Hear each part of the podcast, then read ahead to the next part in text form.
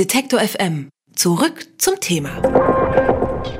Die Netzneutralität ist ein hohes Gut, das wir für selbstverständlich nehmen. Sie besagt, dass alle Daten im Internet gleich schnell verschickt werden.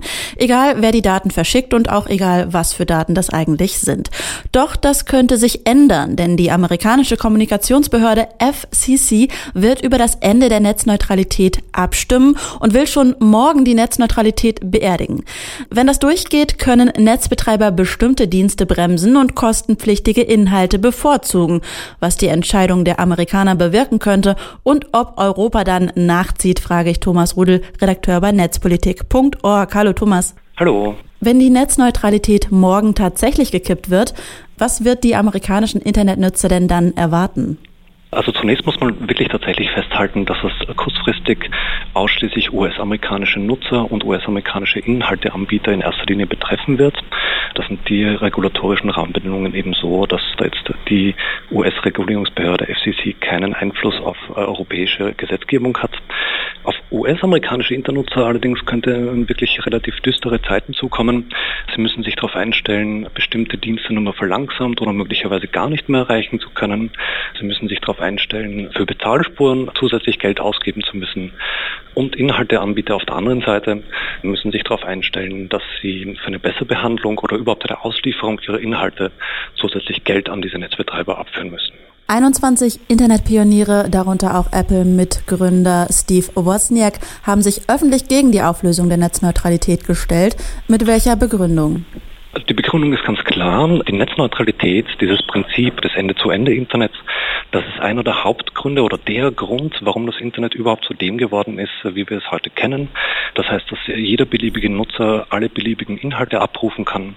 Genauso auf der anderen Seite, dass irgendeine kleine Klitsche, äh, ob es jetzt ein kleines Startup ist oder ein Open-Source-Projekt, einfach ein innovatives Projekt auf die Bühne stellen kann und damit eine gesamtglobale äh, Bevölkerung oder potenzielle Kundenschaft erreichen kann. Eben diese Mitbegründer des Internets, die wissen ganz genau, was auf dem Spiel steht. Ob sich das dann wirklich politisch entsprechend effektiv durchsetzen lassen wird, das wird sich allerdings zeigen müssen. Ist denn das Netz Ihrer Meinung nach aktuell in einem Idealzustand oder gibt es vielleicht an anderer Stelle Reformbedarf? Naja, das Netz an sich ist ja, das kann man seit Jahren schon beobachten, immer mehr durchkommerzialisiert. Also es sind einige wenige Plattformen, wie zum Beispiel Google oder Facebook, die bestimmen, welche Inhalte wir zu Gesicht bekommen, mit wem wir reden, über welche Inhalte wir reden. Das heißt, auch unabhängig von der Netzneutralität ist das freie Internet so ein bisschen in Gefahr. Diese Abschaffung der Netzneutralität in den USA würde diesen Zustand definitiv nicht verbessern und zumindest in den USA das Ganze nochmal ein Stück weit schlechter machen. Stimmt denn, ähm, was die FCC behauptet, dass die Netzneutralität den Wettbewerb und die Innovationskraft der Provider bremsen würde? Sehen Sie das auch so? Also das lässt sich bis jetzt keinesfalls mit irgendwelchen Daten belegen. Die Argumentation ist ja, dass äh, sozusagen der Breitbandausbau damit querfinanziert werden soll. Da gibt es also kein belastbares Datenmaterial dazu bis jetzt. Zusätzlich untergräbt es ein bisschen die Argumentation äh, der FCC-Regulierungsbehörde. Die sagen ja eben, dass damit dieser Breitbandausbau finanziert werden soll auf der einen Seite. Auf der anderen Seite sagen ja die Netzbetreiber, nö, nö, also wir lassen alles so, wie es bis jetzt gelaufen ist. Das heißt, wir lassen uns nicht für Überholspuren bezahlen.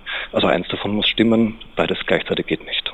Vielleicht können Sie mir erklären, was es mit dem Zero-Rating dann auf sich hat.